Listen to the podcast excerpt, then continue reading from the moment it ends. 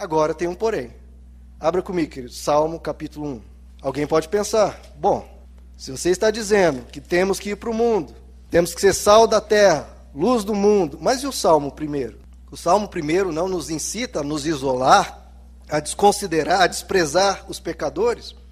Vamos ler, Salmo 1, verso 1. Como é feliz aquele que não segue o conselho dos ímpios. Então, um ímpio, uma pessoa irascível, uma pessoa que gosta de briga, te aconselha algo, você não segue o conselho dele, claro, vai seguir o evangelho.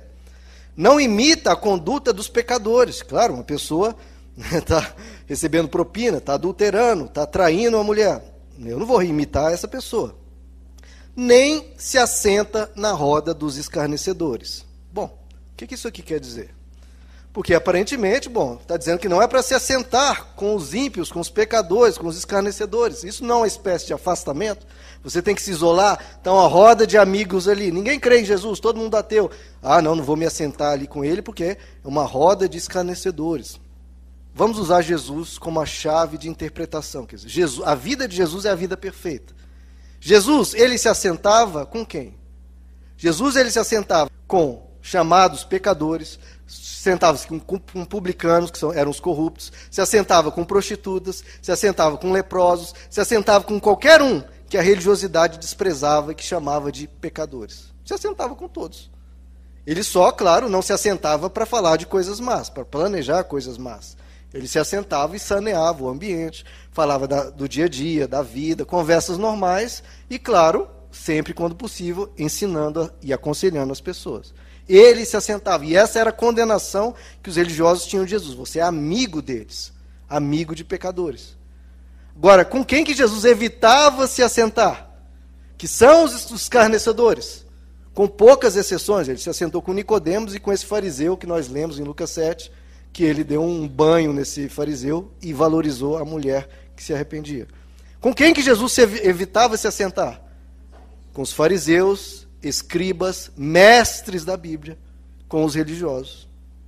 Por quê, queridos? Porque esses eram os que escarneciam. Quem é que falavam mal dos outros? Os religiosos. Quem é que zombavam das pessoas? Os religiosos. Quem é que acusavam todo mundo? Ó, oh, aquele ali, aquele faz isso, faz aquilo. Quem é que acusava? Apontava o dedo. Os religiosos. Quem é que acusava o próprio Jesus? Os religiosos. Escarneciam de Deus, tratando as pessoas sem misericórdia. É o que Jesus disse. Vocês dão o dízimo, vocês dão ofertas, isso é muito bom, continuem fazendo. Mas vocês desprezam os princípios mais importantes da lei, a saber, a misericórdia, o amor e a fidelidade. Misericórdia, amor e fidelidade. É o que Jesus diz. Eu, misericórdia, quero e não sacrifícios. Se vocês entendessem isso, vocês não teriam condenado inocentes. Mas essas coisas a religiosidade acha tolice. Não, isso é sentimentalismo, isso é inútil, né? Amor, né? misericórdia, isso é sentimentalismo. Mas, ah, não, o importante é denunciar o pecado, o importante é denunciar o pecador. O evangelho não é assim, Jesus não é assim. Você não vê Jesus denunciando pessoas. Onde é que você vê Jesus denunciando alguém? Ele vai ajudar. Ele ajuda, ele acolhe, ele incentiva, ele protege, ele salva ela, do, a pessoa dos religiosos, e aí depois, depois de tudo isso, de demonstrar amor, de a pessoa já estar agasalhada pela presença de Deus, aí ele fala: olha, mas cuide de sua vida, não peques mais, porque isso só vai te fazer mal. A religiosidade condena, bate o martelo, o evangelho ajuda, acolhe e levanta.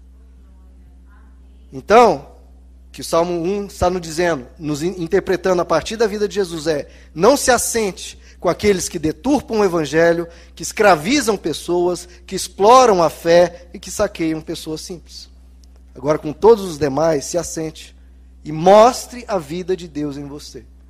Seja gentil, seja carinhoso, seja atencioso, seja uma pessoa misericordiosa, seja uma pessoa boa.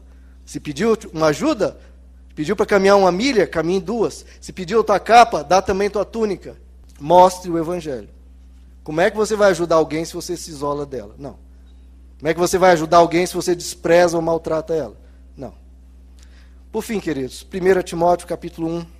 Vamos finalizar aqui. Se depois alguém quiser entender a verdadeira religião aos olhos de Deus, leia Isaías 58. Isaías 58, Deus dizendo: Ah, vocês jejuam, vocês oram, vocês se colocam na minha presença, tudo isso é muito bom. Mas é essa religião que eu pedi de vocês? A verdadeira religião não é eliminar do seu meio o julgo opressor, o dedo acusador e a falsidade do falar? Não é ajudar o pobre? Não é acolher o oprimido? Não é fortalecer o triste? Essa é a verdadeira religião. 1 Timóteo 1, verso 5.